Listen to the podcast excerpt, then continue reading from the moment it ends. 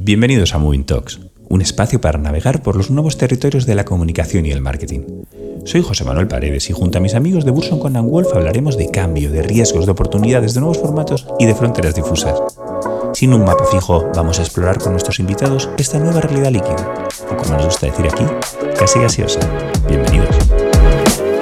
De de lo que recomiendo siento responsable, entonces bueno, me puedo equivocar en muchas cosas, pero intento ir con buena fe y, ser un poco, aplicar el mismo rigor periodístico eh, a las marcas con las que colaboro. Hoy nos vamos a adentrar en el mundo de los influencers y como siempre lo haremos de una forma un poco peculiar, porque nuestra invitada, Cristina Mitre, no es influencer, aunque creo que capacidad para influir tiene de sobra. Cristina es periodista, escritora, podcaster y conferenciante, y pasó de querer ser corresponsal de guerra a luchar en otra trinchera, la que separa la información de calidad en redes sociales del entretenimiento o incluso de la simple frivolidad. Además, le preguntaremos sobre el movimiento Cabandera, Mujeres que Corren, una iniciativa que os sorprenderá. Me acompaña también Marta Velasco, directora del área de consumo de Unso con y que nos explicará algo más sobre esa peculiar relación entre las marcas y los influencers. Una relación que puede ser muy fructífera, pero que no está exenta de cierto peligro. En realidad, ahora que lo pienso, como todas las relaciones que importan, ¿verdad? Cristina, Marta, bienvenidas. Muchísimas gracias a ti por invitarnos. Gracias, Esmabel. Cristina, me voy a centrar en ti porque, claro, viendo tu, biografía, eres podcaster, conferenciante, escritora, pero lo que más me ha llamado la atención es que quería ser corresponsal de guerra. O sea, de verdad que me ha, dejado alucinado. Cuéntame eso, anda. Nada que ver con lo que me dedica, pero bueno, eh, generación de los 90, Arturo Pérez Reverte, yo creo que nos influyó a, a una gran generación de, periodistas que soñábamos con eso, con contar el mundo y con contar historias y, pensábamos que quizá las grandes historias estaban en esas trincheras, ¿no? Luego cada uno ha descubierto que, eh, como mi amigo David ¿no? que las grandes historias a veces estaban a 93 metros de, una iglesia. Entonces, bueno, yo creo que todos los que, esa generación del 77 que estudiamos periodismo en, los años no, finales de los, de los 90, pues teníamos como ese reto, eh, esas crónicas de Maruja Torres, de Manu Leguineche, de, eh, Ángela Rodicio, y, al final, yo no sé cómo ni por qué, eh, estuve tentada a hacer comunicación política y terminé en una agencia de comunicación de moda y de belleza, absolutamente nada que ver con lo que tenía pensado, pero allí terminé y, y, la belleza está como muy presente siempre en mi imaginario, porque mi madre y mi tía tenían un centro de estética y a partir de ahí he desarrollado mi carrera, la, belleza que se piensa como una cosa tan frívola y tiene tanta ciencia. Y al final una de las cosas que más hago en mi podcast es eh, divulgar sobre salud y sobre ciencia partiendo de la belleza, ¿no? Así que sí, mira, de la trinchera a la trinchera de, a la trinchera de la salud, que ahora Twitter es casi como una guerra de desinformación. Eh, entonces, bueno, combatiendo la desinformación, las fake news, con un podcast, con redes sociales, con mi propio blog, eh, con todas las armas digitales que tenemos ahora, ¿no? Otro tipo de, otro tipo de trincheras, como has dicho bien. Yo también quería, yo también soy de la generación del 77 y también estaba fascinado con Pérez Reverte, la verdad. Era, era como el, al que todos nos queríamos parecer. Después me dediqué a la comunicación empresarial, o sea que no me no, no calar, calar demasiado. Pero bueno, hay cosas peores supongo. Oye, Cristina, quiero. Claro, tú tienes una faceta que es muy interesante porque has estudiaste periodismo, has ejercido como periodista y ahora, no sé si te gusta o no, pero te podemos definir como, una persona con mucha influencia, ¿no? Lo que sería un, influencer. ¿Cómo ves esa, esa especie de dicotomía que hasta cierto punto no sé si es, si es un poco forzada, pero bueno, esa especie de polémica de, entre el papel del periodista y el papel del influencer, ¿no? Y esa parece que pérdida de influencia de uno a favor del otro.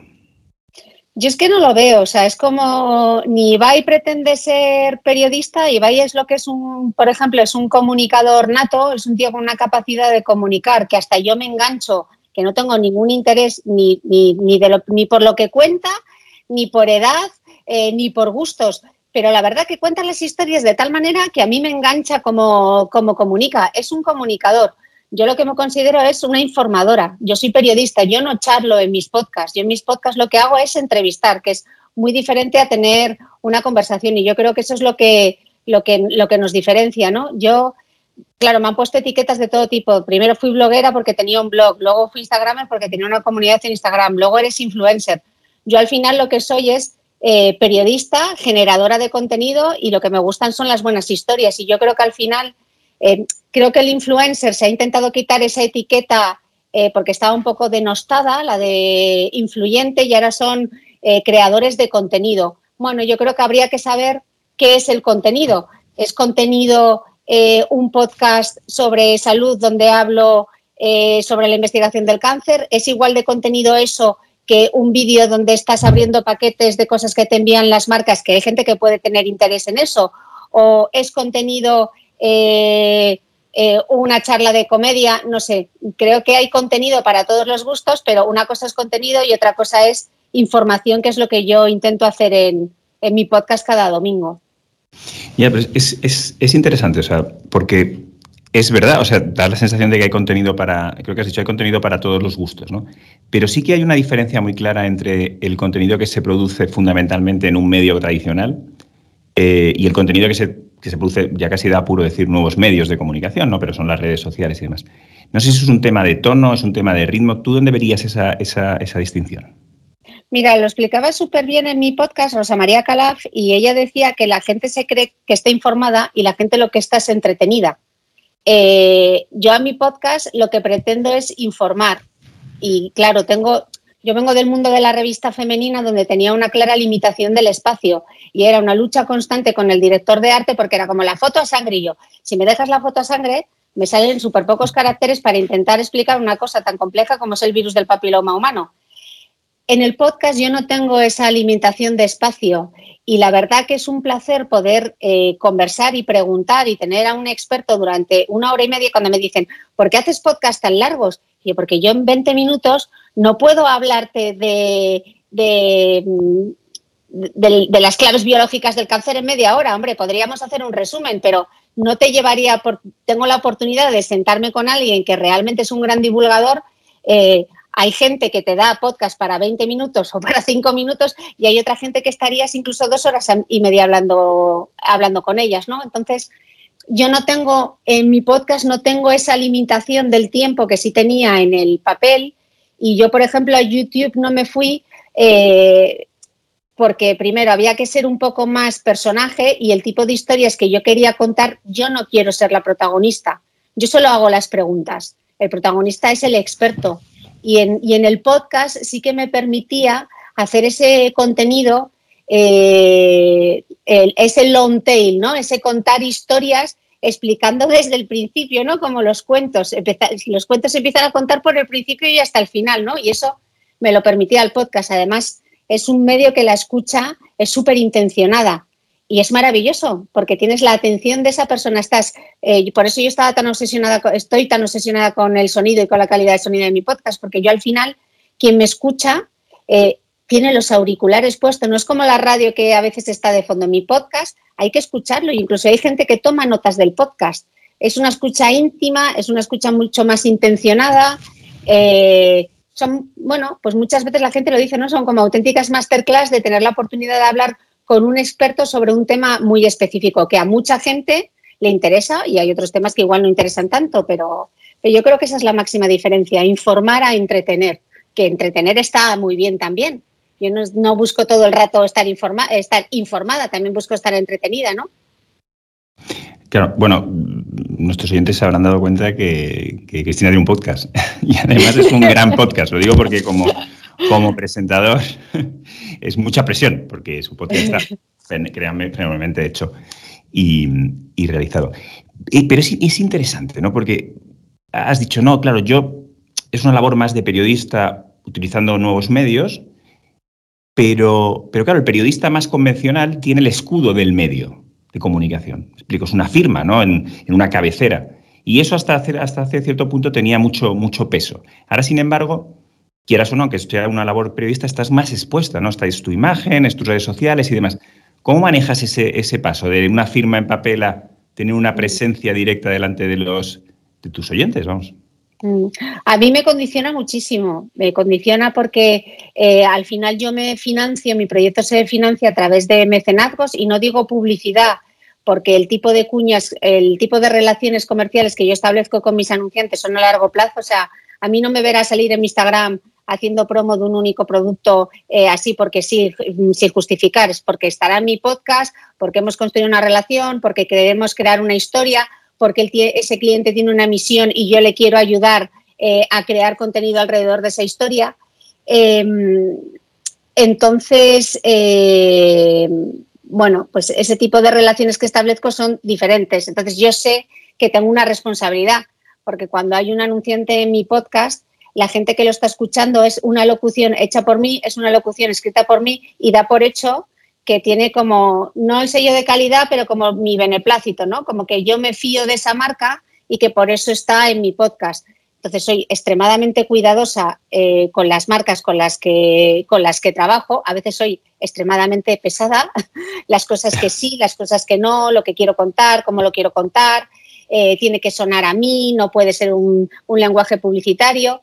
Eh, eso, por, eso por un lado. Y luego muchas veces también eh, cuando yo invito a un experto al programa, hay veces que se confunde la opinión del experto, lo que está diciendo el experto con lo que digo yo. Es que has dicho en tu programa y es como yo no lo he dicho.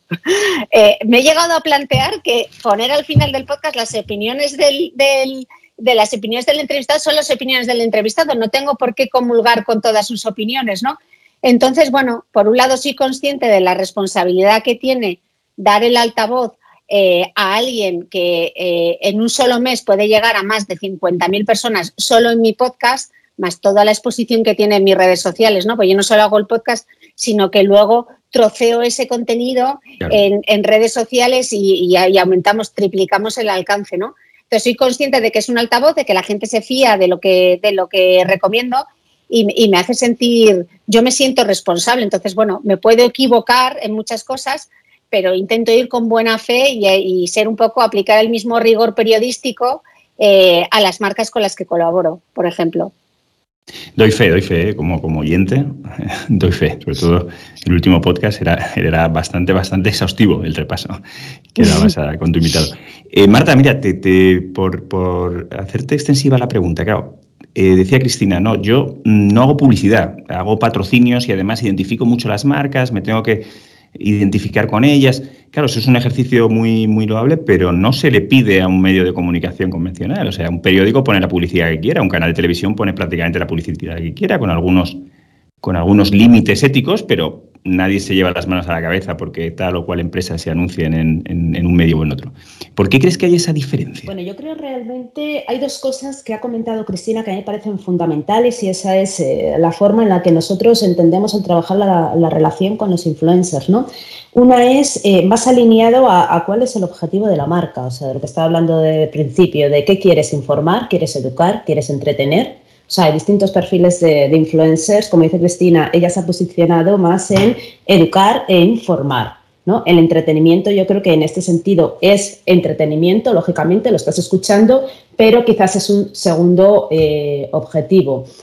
Eh, nosotros desde el punto de vista metodológico, eh, lo que tiene más sentido, lo que nos dicen los números, digamos, todos los data de la experiencia que tenemos con las, con las marcas, el trabajo con, con los influencers al final eh, hay que generar esas relaciones más a, largo plazo. Es un poco también por, por, donde iba la conversación que decía Cristina. O sea, no, no se trata al final de un one-off, de hacer eh, un tipo de contenido para estar en un, pues en un canal determinado, a través de un influencer determinado y soltarlo, sino el compromiso que se crea, ese engagement que se crea al final eh, con la marca es más a largo plazo. ¿Pero por qué, Marta? por, qué? lo, que no, lo, que me, lo que me interesa es saber, el, o sea, nadie le pediría a una marca de productos refrescantes que pone una publicidad en, en Telecinco eh, un compromiso a largo plazo con los valores y la imagen que representa Telecinco. Mm, bueno, Sin embargo, vosotros aquí sí, o, sí, o me estoy equivocando. Cristina, bueno, tú te veo tienes, por ejemplo, Carlos Herrera te hace la publicidad de las vitaminas antioxidantes que salen en su, en su podcast. Yo es que tengo mucho cuidado. Eh, eh, o, cualquier otro presentador ha hecho anuncios de ING antes del telediario o, o de pan de molde o de muchísimas ¿Y tú, cosas. Crees que claro, ¿Tú crees que se le pide al presentador una identificación? No es que se le pida. nos está diciendo Marta?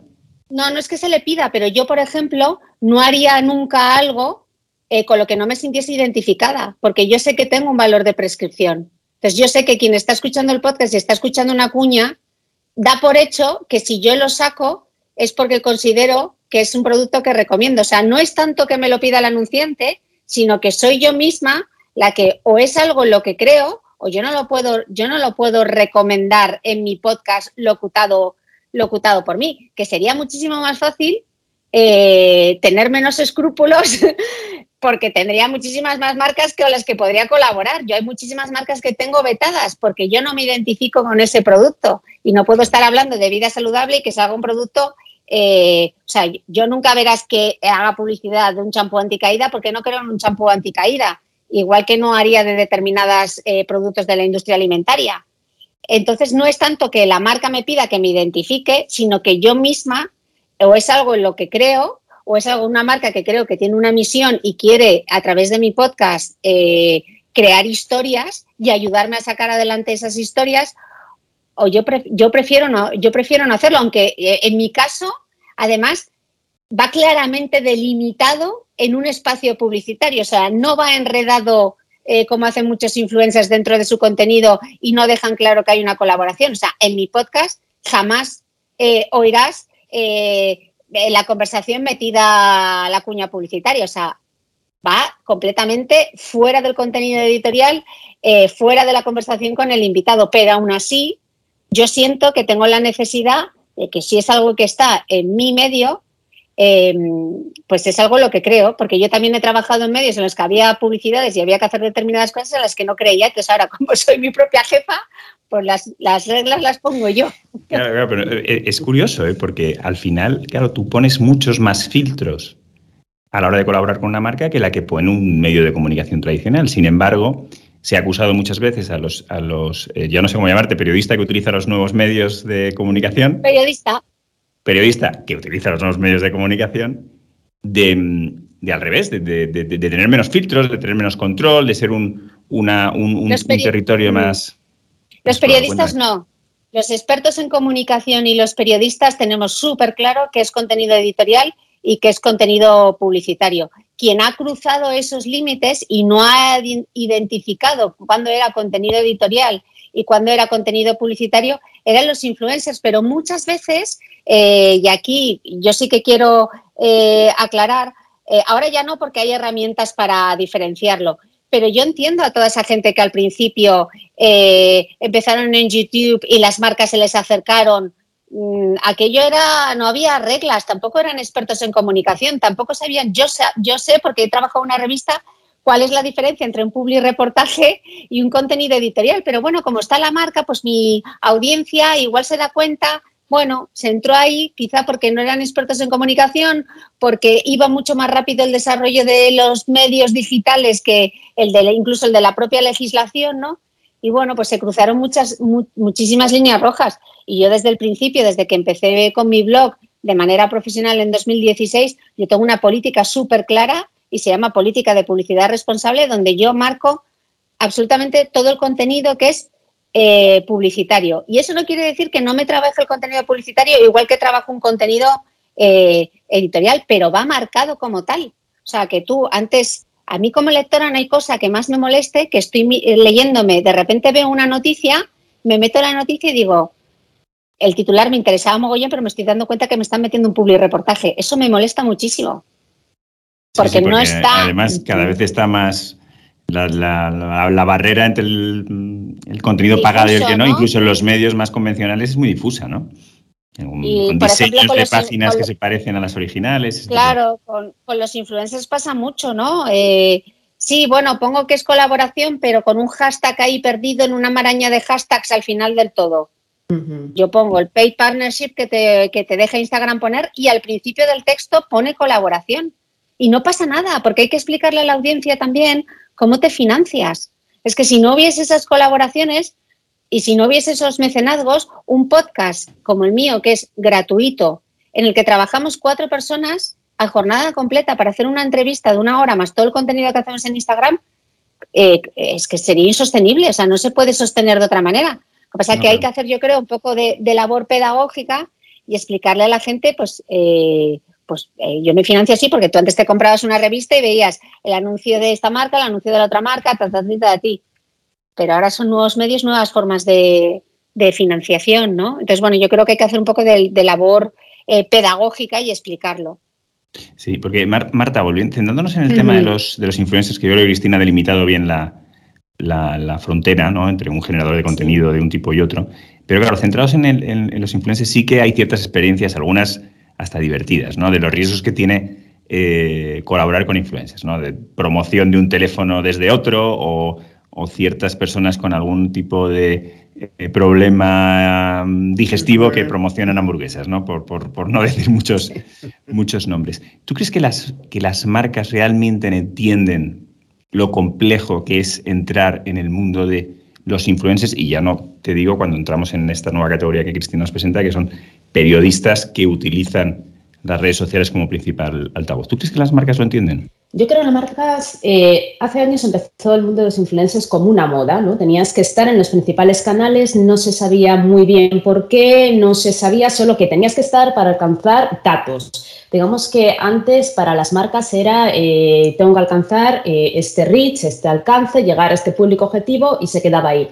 Yo creo que está habiendo ahora una, una evolución, ¿no? Las marcas están trabajando con los influencers porque creen en el valor que tienen los influencers, porque realmente un poco retomando la pregunta que hacías antes también de cuál es la diferencia entre un poco meter eh, esa publicidad, una marca que se va a un medio de comunicación más tradicional y el trabajo que se está haciendo eh, más de, de, patrocinio, de partnership con algunos influencers es el calado justo que tienen el, digamos, si realmente está conectando ese influencer con sus fans, son capaces de transmitir ese mensaje que haya mucho más calado de una forma mucho más eh, real, ¿no? Entonces, yo creo que eso es eh, realmente el valor que se está aportando por, por, la parte de los, de los influencers y que poquito a poco las marcas van, van entendiendo mucho más cómo se trabaja con ellos. Ahora bien, para eso, eh, nosotros insistimos, hay que hacer un, como un gran, una gran búsqueda de quién es el mejor influencer. Primero, cuál es el objetivo que tienes como marca, quién es el mejor partner y cuál es el mejor el diseño del mejor trabajo, el mejor contenido eh, y sobre todo la mejor estrategia, que sea creíble y que sea también medible. Por ahí van muchas marcas, aún nos queda todavía, pero yo creo que también es eh, una apuesta que se está haciendo también a largo plazo, sabiendo un poco más, profesionalizando un poquito más la función del influencer. ¿no?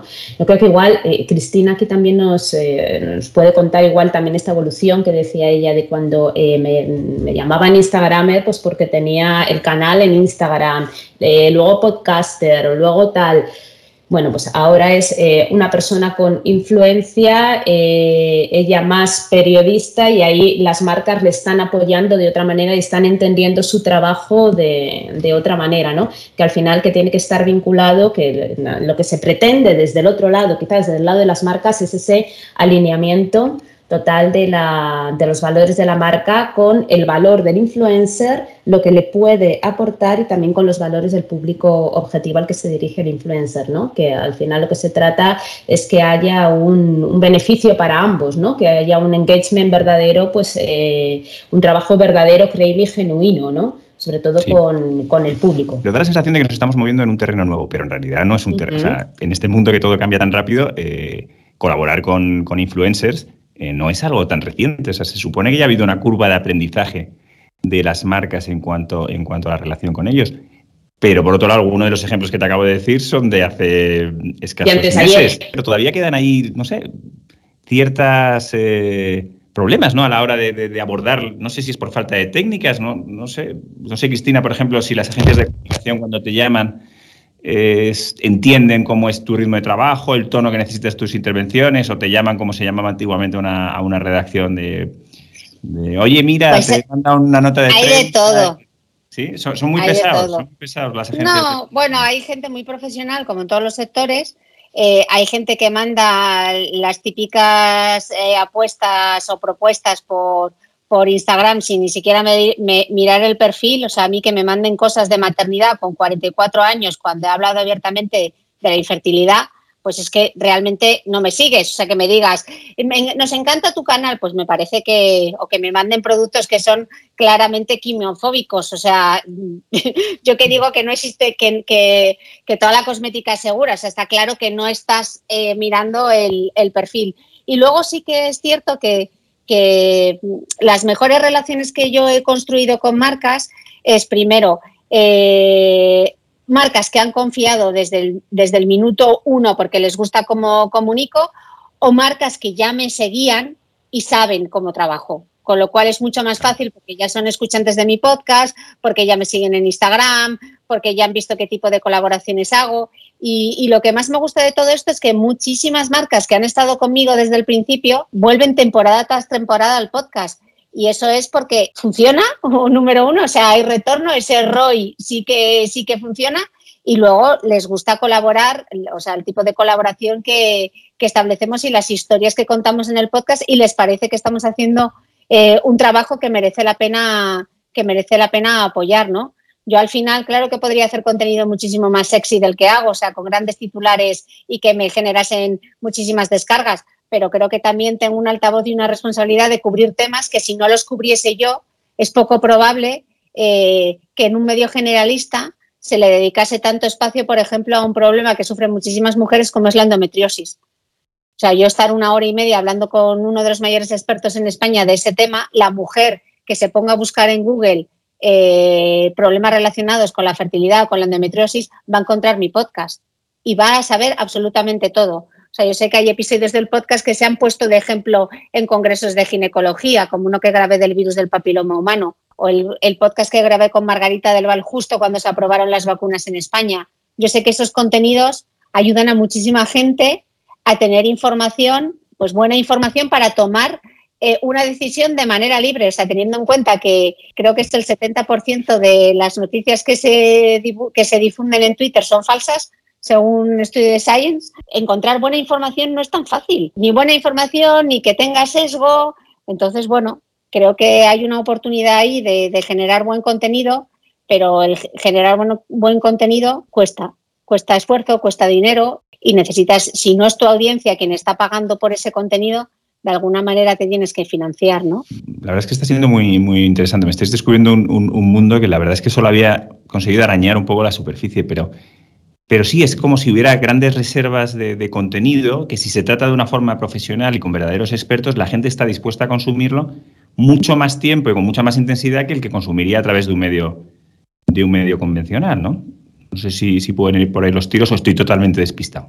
No, no, total, total. Igual, mira, a mí una de las cosas que más me gusta, de los mejores elogios que me pueden que me pueden dar es cuando me dicen, no me interesaba nada el tema, pero me lo he escuchado y me ha encantado. Les digo, buen trabajo, o sea, el tema le parecía un bodrio, eh, pero de repente se ha puesto a escuchar la entrevista y ha dicho, pues qué, tema más interesante, ¿no? Sí, sí, sí. Entonces, bueno, eso es lo mejor que te pueden decir, un tema que era cero, cero apetecible y la gente, porque son podcasts de hora y pico, o sea, que no es que esté 10 minutos y dice, ah, ya, pues no, hora y pico escuchando un podcast de, un tema que no le interesaba. Oye, Cristina, ¿y, cuál, es, cuál crees que es la receta de, del éxito, el conocimiento del tema, entiendo, el invitado, pero también hay algo de cierta capacidad de empatía o cierto estilo y demás. sé que es difícil, ¿eh? pero ¿cómo, ¿cómo valoras tu receta del éxito? Pues mira, yo creo eligiendo muy bien a mis invitados, que tengan un gran poder de comunicación, porque no solo vale que sepan del tema, tienen que saber contarlo, tienen que ser grandes contadores de, grandes contadores de historias. Y luego eh, yo voy a la entrevista como si me hubiese, como si me fuese a examinar del MIR. O sea, eh, tengo que ir, que me lo he leído todo, que me he leído su libro, que me he buceado su Twitter, que he buscado todos los comentarios que le han hecho, eh, que he buscado otra información. O sea, yo voy a las entrevistas con guiones de igual de 11 páginas simplemente por tener información que pueda salir en la conversación o que me lleve a otro sitio, ¿no? Yo creo que prepararme muy bien las, primero tener un gran, eh, un gran al otro lado, prepararme muy bien eh, el guion, saltarme muchas veces el guion, pero poder volver a redirigir. Y luego yo creo que la capacidad de, empatía, ¿no? Saber que el que está al otro lado, yo tengo tal conexión con mi audiencia que, que yo sé de manera, esto totalmente intuitiva, porque no tengo data ni, ni te lo puedo probar con estadísticas, pero yo sé la pregunta que se está haciendo. O sea, yo hay veces que, que hago preguntas y me dicen, es que nos lees la mente. Y no es que les lea la mente, es que yo pertenezco a esa generación de mujeres que me está escuchando. Con lo cual, sé bien, porque estamos mucho en redes, porque me llegan muchos comentarios, sé qué tipo de duda tiene y qué tipo de pregunta haría ella si estuviese allí sentada conmigo. Pero eso yo creo, que... es sensibilidad, sin más. Sí, sí, yo, yo, lo había definido como empatía, o sea, como oyente neutral, por así decirlo, ¿no? Para preparar la entrevista, sí que, sí que, no sé si lo buscas o no, pero desde luego hay un, hay un grado de empatía. Yo tenía aquí en mi, en mi guion, que no es tan largo como los que tú preparas, me temo, eh, pero lo tenía puesto en negrita, eh, para que te hagas una idea. Oye, Marta. Yo em, creo que, perdona, José Manuel, eh, añadiendo también a lo que comentaba Cristina, ¿no? de la clave del éxito para conectar, para enganchar con la audiencia, elegir un buen contenido, etcétera. Yo creo que desde el punto de vista de las marcas, eh, quizás la clave del éxito también, lógicamente, todo ese trabajo que se entrega y se hace una co-creación también con el influencer, pero yo iría un paso más atrás. También es eh, saber definir quién es el mejor perfil, quién es el más adecuado para cada una de las marcas, ¿no? Entonces, eh, aquí yo creo que es clave, nosotros eh, en BZW utilizamos una metodología TrueFluence en la que creemos firmemente en la parte cuantitativa, toda la obsesión que tenemos ahora con el tema de los datos, que lógicamente nos están reportando ¿no? con la parte de la tecnología, pero eh, caray, también hay que utilizar el factor humano. Entonces, digamos que es la mezcla de las dos cosas lo que te da la clave del éxito para elegir eh, quién es ese mejor perfil, ¿no? Ya no solo hablamos de, alcance, a, eh, a cuánto público va a llegar, sino también de la resonancia, de la relevancia, el nivel de influencia que tiene, si realmente conecta, cómo conecta, cuándo, cuál es el sentiment. Y una cosa también muy importante que, puede parecer sentido común, pero en algunos de los ejemplos que nombrabas antes, que ha pasado, pues eso, eh, antes de ayer. totalmente neutrales. analizar, eh, totalmente, totalmente, porque todos lo, lo, tenemos en el ideario, ¿no? Eh, analizar el riesgo potencial que puede tener. Realmente cuando tenemos ese, ese, ranking que nos dicen los datos, que, que también analizamos con ese, esa experiencia y ese factor humano, ¿no? Pero realmente nos hemos parado a pensar qué hay detrás de este, de este perfil. Hemos analizado un poquito más con quién ha colaborado, con quién ha colaborado, cómo es este perfil, ¿no? Realmente va a conectar, hay, hay un mapa de riesgos, parece que lo hacemos en, otra, en, otras, en otros servicios de, de comunicación, digamos, pero no lo estamos haciendo o no lo estamos haciendo tan claro con, con la parte de, de, los influencers, con los origen. Parece que tenemos tanta obsesión con los datos que se lo dejamos todo a una máquina, a un ranking y que, que, se esté hablando directamente por simplemente por el alcance. Entonces yo creo que quizás esa magia que nosotros podemos eh, aportar es añadir la parte cualitativa que también es, eh, es, importante para elegir a quién es el partner. Eh, claro, claro, es que es fundamental, ¿no? Porque hay una identificación entre la marca y la persona que claro, eso medirlo con, supongo que habrá métodos, ¿eh? pero con herramientas objetivas a veces es difícil, ¿no? Es un tema, yo creo que Cristina lo decía, ¿no? Es un tema casi de sensibilidad, ¿no? De,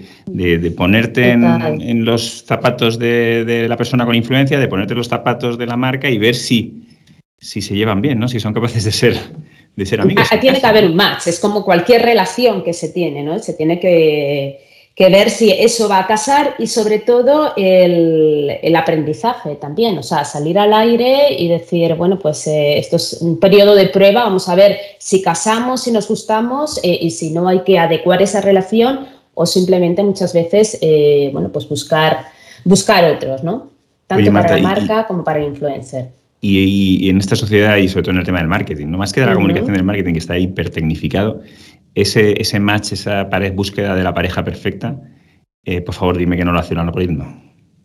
No lo hace un algoritmo totalmente. o sea, tenemos, tenemos que contar, o sea, hay una obsesión por los datos y los datos, o sea, nosotros nos agarramos eh, a los datos porque son realmente como el, lo más objetivo que nosotros tenemos ¿no? para poder reportar pero lógicamente hay una parte más de, más lo que te decía, de, factor humano, o sea, tiene que ver eh, con la experiencia que tenemos trabajando eh, en unos programas u otro de, marketing de influencers, ahí tiene que haber un análisis un poquito más profundo, ¿no? Que mida más eh, a otro nivel, el nivel este de, de influencia, el nivel de resonancia, de cómo es realmente este perfil, de cuáles son estos valores. Primero hay que sentarse con la marca, hay que preguntar cuáles son los objetivos. Esta parte de diseño que es fundamental. Eh, nosotros lo tenemos eh, grabado a fuego en TrueFluence, en nuestra metodología.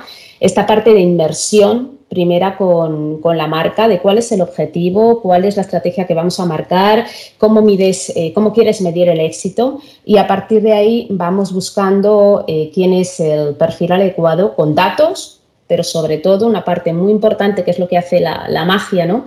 Con ese, con ese factor más eh, humano que nos mide de una forma más cualitativa. Oye, os quería preguntar, bueno, eh, a Cristina casi me da apuro porque con 228.000 seguidores esta pregunta casi me da un poco de vergüenza, ¿no? Pero ese, ese fenómeno que escucho cada vez más de los microinfluencers, ¿no? Eh, personas muy expertas en un tema que no les sigue necesariamente demasiada gente, pero que tienen una capacidad de prescripción muy alta. Em, ¿Eso es tal cual lo he dicho? ¿Me estoy perdiendo algo? Seguro que me estoy perdiendo algo. Explicando un poquito más, André, por favor. Yo creo que Marta, ¿no? Que es la experta. Es...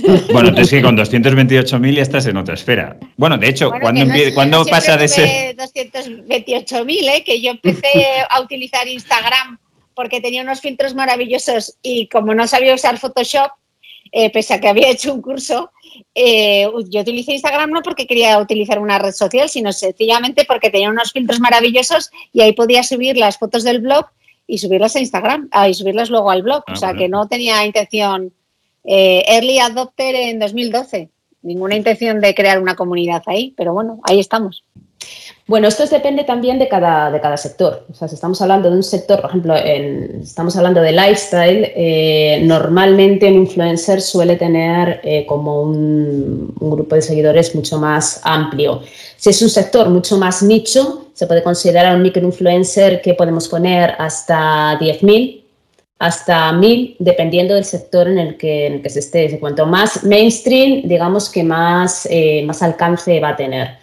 Entonces, eh, nosotros las estrategias las trabajamos con macroinfluencers, con microinfluencers, trabajamos con embajadores, digamos, de marca que están más eh, posicionados como celebrities, dependiendo un poco, o sea, nada es malo, nada es bueno. Muchas eh, marcas nos preguntan, me han contado que ahora lo que se lleva son las estrategias con microinfluencers porque tienen mucha más capacidad de engagement, más penetración, conexión con la marca, eso es así, pero depende también eh, qué, cuál es el objetivo que tengas, qué es lo que quieres comunicar, qué es lo que te interesa y cuál es el target al que lo quieres comunicar, ¿no? O sea, no es igual hacer un público masivo, una, un influencer que pueda tener medio millón de seguidores, eh, puede hacer una llamada en contenido para un público masivo, pero realmente es ese contenido o es ese público el que quiere escuchar esto, igual nos tenemos que ir, si es algo demasiado especializado, nos tenemos que ir más a un microinfluencer, eh, mejor llegar a 10.000 y, y, tener un, engagement, un compromiso eh, mucho más eh, fuerte por la parte de influencer y por la parte de, público, más que hacer como un, como un disparo al aire, ¿no? Al final eh, si vas a por 500.000, eh, qué calado va a tener tu mensaje. Entonces, dependiendo un poco de, en qué estado, qué contenido y de qué objetivo, en qué estado esté también la marca a la hora de comunicar. Pero el número de, seguidores, perdón, eh, ¿tiene alguna relación con la capacidad real de prescripción? O sea, es decir, tener más influencers le da un, más, más seguidores, perdón, a un influencer le da un estatus mayor mm, que, a uno, aunque tenga menos, pero muy especializados? ¿Es un sello de garantía tener muchos, muchos seguidores? Es un sello de garantía dependiendo de lo que quieras, de lo que quieras hacer, de lo que quieras comunicar. O sea, tú si te propones un objetivo de awareness, puro y duro, te, te estás fijando más en el alcance que tiene, más seguidores. A cuanto más seguidores se supone que eh, ese mensaje ha llegado más. Sí, ha llegado más, pero ¿cuál es eh, realmente la penetración de ese mensaje? ¿Cuál es el calado que tiene en la gente ese mensaje? Igual no le interesa, nos interesa realmente ese, eh, medio millón de seguidores. A ese medio millón de seguidores le interesa realmente el mensaje que le va a transmitir ese influencer, quizás no. Nos tenemos que parar a pensar primero cuál es el, el, alcance, o sea, el potencial y el alcance objetivo con el que queremos ir con el mensaje en concreto de la marca. Entonces, no, es, eh, no se trata de, eh, ahora está de moda eh, comunicar más por microinfluencers o ir más a a, por alcance, a reach, a un macroinfluencer, sino que se trata más bien de fijarse en cuál es el objetivo que yo quiero, dónde está mi público objetivo por la parte de la marca y ver cuál es el mayor calado que tiene. Pues Entonces, aquí te diría, ni, ni, ni macroinfluencer ni microinfluencer. Vamos a ver primero qué es lo que se quiere. Mejor periodistas que utilizan los medios de comunicación. Cristina se ríe. No, yo creo que depende para qué cosas. Yo hay cosas que no me veo haciendo, pero que un influencer micro o macro, pues igual te las hace, te las hace fenomenal. Es que todo depende de lo que quieras comunicar y cómo lo quieras contar, ¿no? Sí, y de a quién te dirijas, ¿no? Entiendo. Claro, Cristina, bueno, antes de, antes de, avanzar, eh, por curiosidad, o sea, eh, con los influencers, los no influencers o los periodistas que utilizan nuevos medios de comunicación para llegar a su audiencia, esa regla de que no se puede llamar después de comer porque las redacciones están muy ocupadas, eso no aplica, ¿no, Marta, o sí? Esa regla antigua que decía, nunca puedes llamar por la tarde a una redacción porque no te cogen el teléfono. Con los influencers no, eh, aquí es que te ataca por todos los lados, por el WhatsApp, por el Twitter, mensaje directo. Canales abiertos, totalmente. Yo cuando, empecé en esto de la comunicación, por la tarde no puedes llamar, eh, que lo sepas. Se están escribiendo las noticias y se cabrean los periodistas. Ahí se me ha quedado algo a, Oye, Cristina, siempre nos gusta acabar con un par de preguntas un poquito más, eh, más relajadas. Tampoco es que la entrevista ha sido demasiado tensa. Pero, pero sí, sí me gustaría un, par de detalles. Em, primero, hemos hablado de empatía, de sensibilidad. Me ha gustado mucho ese término que has utilizado. ¿Cuándo te diste tú cuenta realmente que tenías esa capacidad de conectar y de influir con la gente? Pues yo creo que sobre todo eh, con mujeres que corren, que fue un movimiento social, bueno, es un movimiento social que todavía abandero, yo comencé a correr en 2019 más que por casualidad que, por el hecho de que realmente quisiese correr, pero aquello realmente transformó, eh, sí, transformó mi vida y me dio un poco como esa especie de, propósito, ¿no? En aquel momento cuando yo empecé a correr, muy pocas mujeres eh, había pocas mujeres en carreras populares y quien lo hacía era porque tenía un pasado atlético eh, y yo me di cuenta que las mujeres necesitaban pues un push para sentirse, sentirse arropadas por otras mujeres para dar ese primer paso y empezar a correr. Y yo creo que ahí Mujeres que corren me hizo desarrollar muchísimo, muchísimo mi empatía porque recibí tantos testimonios de mujeres que no se atrevían a salir a correr porque no querían ponerse un pantalón corto, eh, que a través del running habían conseguido salir de, de, relaciones tormentosas, mujeres que igual tenían eh, malas relaciones con la comida y a través del ejercicio físico, eh, o sea, eh, madres que superan la pérdida de un hijo a través del ejercicio físico, mujeres que se atrevían a tener una conversación con sus parejas o con sus jefes porque de repente se sentían fuertes. Entonces, yo creo que mujeres que corren esa conexión con tantas mujeres a través de, primero, de las redes sociales, después de los encuentros y luego con la publicación de mi libro, que me dio oportunidad de, viajar por, toda España presentándolo, yo creo que ahí es donde generé mucha empatía con un ejercicio como es correr, que a todas nos había costado tanto, ¿no? Y de repente te veías capaz. Y yo creo que fue a partir de ahí, fue a partir de, de mujeres que corren que desarrollé más esa sensibilidad de ponerme, cuando corres como cuesta tanto y cuando estás en el arco de salida de una carrera y miras a tu alrededor, sabes perfectamente eh, el encaje de bolillos y los malabares que todo el mundo ha tenido que hacer, no para llegar a meta, sino para llegar al arco de salida con todos los imperdibles puestos, ¿no? Entonces, bueno, yo creo que esa empatía, eh, ser capaz de ponerme en la piel del otro, creo que la desarrollé ahí. Bueno, se supone que esta era la sección ligera. Me acabas de dar una respuesta que me ha dejado totalmente boquiabierta. No, no, boquiabierto, vamos, de verdad, es impresionante. Porque es verdad, claro, ahora mismo lo damos por normal, pero esta situación que tú estás describiendo es que no es hace tanto tiempo, es, antes de ayer. Yo recuerdo en 2009 cuando empecé a correr Y era como, ¿pero por qué corres? ¿De verdad que corres? Y era como, claro, las que corrían, eh, o sea, no eran las que como yo no habían hecho ejercicio desde tercero de BUP, las que corrían y participaban en carreras eran mujeres eh, que, habían hecho deporte toda su vida, pero de repente plantarte con treinta y tantos, eh, después de embarazos, etcétera, sin haber hecho ejercicio literalmente desde tercero de BUP, ostras, el primer día que sales a correr es que es la misma muerte. Y de repente ver que eres capaz de hacer algo que creías que era imposible, te da un subidón de autoestima eh, muy brutal. Y yo he tenido, también no, no tengo data de todo eso, pero tengo los testimonios de todas esas mujeres que me han escrito y mira si llevo años, porque yo empecé a correr en 2009, yo ahora sigo con el reto de mujeres que corren, ahora estamos financiando, eh, financiando una unidad de ejercicio físico en el Hospital de la Paz y, Mujeres que corren no es, eh, no es una fundación, no es una ONG, es un movimiento social que se nutre en redes sociales. Y en, un mes hemos vendido eh, 26.000 euros en camisetas, solamente utilizando Instagram para financiar esta unidad, ¿no? Entonces, bueno, que ahí hay mucha conexión porque hay mucha conexión emocional y porque hay mucha empatía. Perdón. es que es que vamos. Oye, por cierto, por, volver al tema más, más light, em, ahora estás en Dubai y cómo, cómo se sale a correr en Dubai, porque no, no. Es un calor. Claro, claro, es mortal.